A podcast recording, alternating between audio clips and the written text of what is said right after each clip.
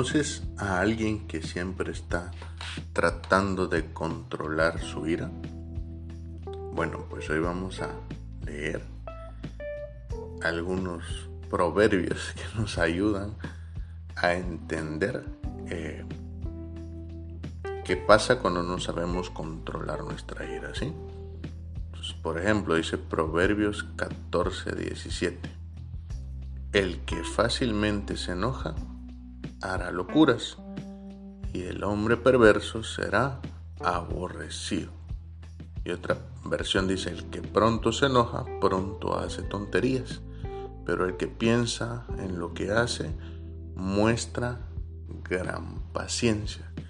Entonces yo no sé si tú conoces a alguien que es buena persona, tiene buenas características, buenos talentos, tiene cosas muy buenas, pero cuando mm, le da lugar al enojo, cuando se enfada por algo, pues su ira es su peor, o sea, con su ira y con su forma de reaccionar, echa a perder todo lo bueno, todo lo positivo que tiene esa persona.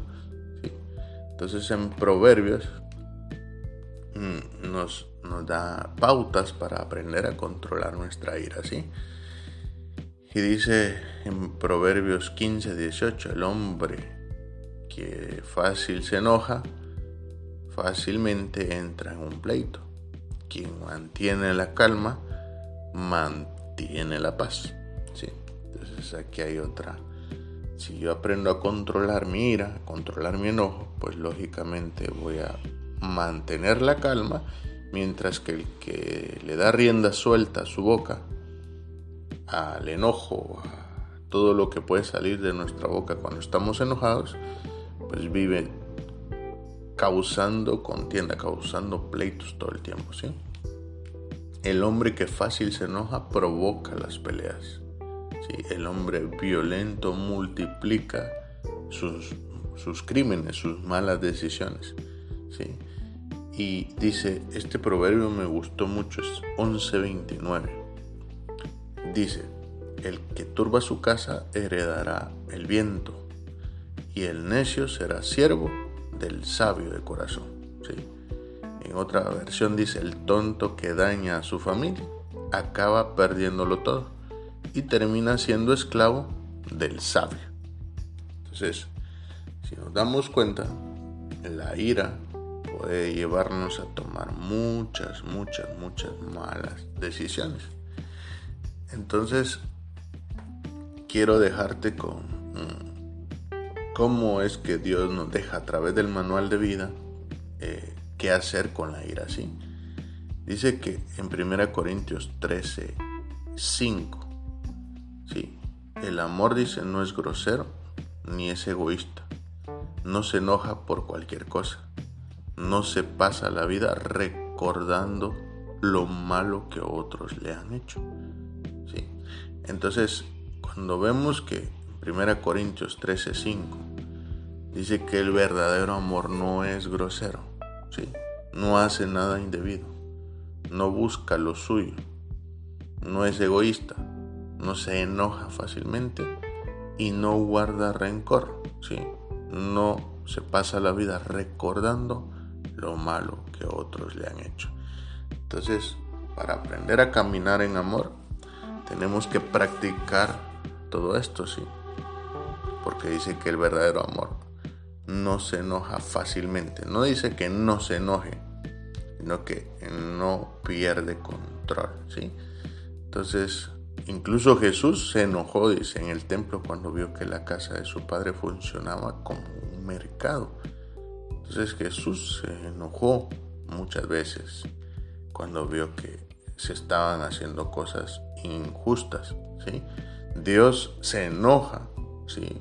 se enoja cuando ve actitudes en nosotros como la soberbia, dice que es algo que enoja a Dios. ¿sí? Entonces podemos amar a alguien y aún así enojarnos con esa persona al mismo tiempo. ¿sí? A veces incluso la ira eh, es una muestra de amor a la gente que realmente nos importa. ¿sí? Pero el enojo o la ira mal controlada nos llevarán a perder a esas personas que nos importan. Mientras que una ira bien controlada, o sea, un enojo bien controlado, pues sí nos permitirán eh, amar a la gente que nos importa y no perderlos, sino que mantenerlos a nuestro lado, ¿sí? Entonces mi punto es que Dios colocó la capacidad de enojarse en nuestra estructura biológica. Estar enojado no es un pecado. No te sientas pecador por enojarte fácilmente o porque la ira pues te traiciona. ¿sí? Pero sí puede convertirse en un pecado si permitimos que nos empuje a un comportamiento destructivo. Cuando empezamos a, a dejar salir por nuestra boca muchas palabras que destruyen en vez de que construyan, sí. Pero la emoción en sí, la emoción de enojarse, esa no es un pecado. La Biblia dice que incluso Dios se enoja, ¿sí? Entonces no puedes evitar enojarte, no puedes evitar la ira, pero puedes aprender a controlarla, ¿sí? Puedes decidir administrarla como que fuera un bien, pues, o sea, así como cuando te dan dinero y lo administras, puedes administrarlo bien o administrarlo mal. Cuando tienes tiempo, pues puedes administrarlo bien, puedes administrarlo mal. Pues igual se puede hacer con el enojo, con la ira, se puede administrar para convertirse en un activo que te traiga buenas consecuencias o se puede administrar de forma pues negligente y se convierte en un pasivo, o sea, en algo que te va a hacer perder relaciones, ¿sí? Entonces, dejemos de poner excusas, dejemos de justificar nuestro enojo diciendo así soy yo, o es que esta es la herencia que me tocó de mi familia, o decir es que no me digas eso porque exploto, o decir es que no puedo controlarlo, ¿sí? Al contrario, la ira sí se puede controlar, ¿sí? Entonces, eh, quiero ponerte en contexto cómo sí se puede controlar. Por ejemplo, a veces estás discutiendo con alguien, estás peleando con alguien, ¿sí? y en el momento en el que pareciera ser que ya están a punto de faltarse el respeto y todo, viene y suena el móvil. Y claro, no quieren que se entere el que está llamando, de que están enojados o que están discutiendo. Pues así de fácil es controlar la ira, ¿sí?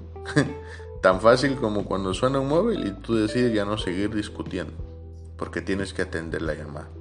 Entonces, así de rápido podemos controlar nuestro enojo, pero requiere que seamos intencionales, requiere que nos entrenemos para saber eh, mantener la calma, mantener la paz en medio de las dificultades, ¿sí? Entonces, pero tenemos que empezar a, a tomar autoridad y yo estoy seguro que tenemos más control sobre nuestra ira de la que creemos, porque Dios nos dio también la ira, nos dio la emoción, pero también nos dio la capacidad de controlarla, ¿sí? Entonces, confesemos, no confesemos, ay, es que así soy yo, ay, es que cuando me dicen eso exploto. No, confesemos lo contrario, confesemos, no importa lo que me digan, yo siempre voy a reaccionar con calma no importa lo que me hagan, puedo controlarlo con la ayuda de Dios. Dios es mi fortaleza, ¿sí? Dios es mi refugio. Dios es mi pastor. O sea, siempre, siempre podemos acudir al poder de Dios y cuando tenemos el poder de Dios, estoy seguro que podemos controlar cualquier enojo, cualquier ira en el futuro. Así que espero que esto te haga reflexionar en qué área de mi vida no estoy sabiendo controlar la ira y el enojo, ¿sí? Es con mis hijos, es con mi pareja, es con mis padres. Bueno, pues hoy podemos orar y decirle, Señor, hoy me he dado cuenta que la ira y que el enojo pueden ser controlados, pero yo no lo estoy logrando. Ayúdame, dame sabiduría, dame entendimiento para poder controlar esta ira y que esta ira en vez de ser usada para destruir mis relaciones con la gente que amo, quiero usar esta ira, este enojo para construir mejores relaciones con la gente que me importa. Ayúdame, ayúdame a usar esta cualidad, esta virtud a usarla de forma positiva, ¿sí? Ayúdame a mantener la calma, a vivir en paz y a no dejar, eh, no dejarle rienda suelta a mi boca, a mi lengua cuando esté enojado. Así que dame sabiduría. Quiero ser un hombre sabio, una mujer sabia. Quiero saber administrar esa emoción, esa ira, ese enojo. Quiero administrarla para que sirva para hacer tu voluntad y no para que me aleje de vivir en tu voluntad. En el nombre de Jesús. Amén y amén.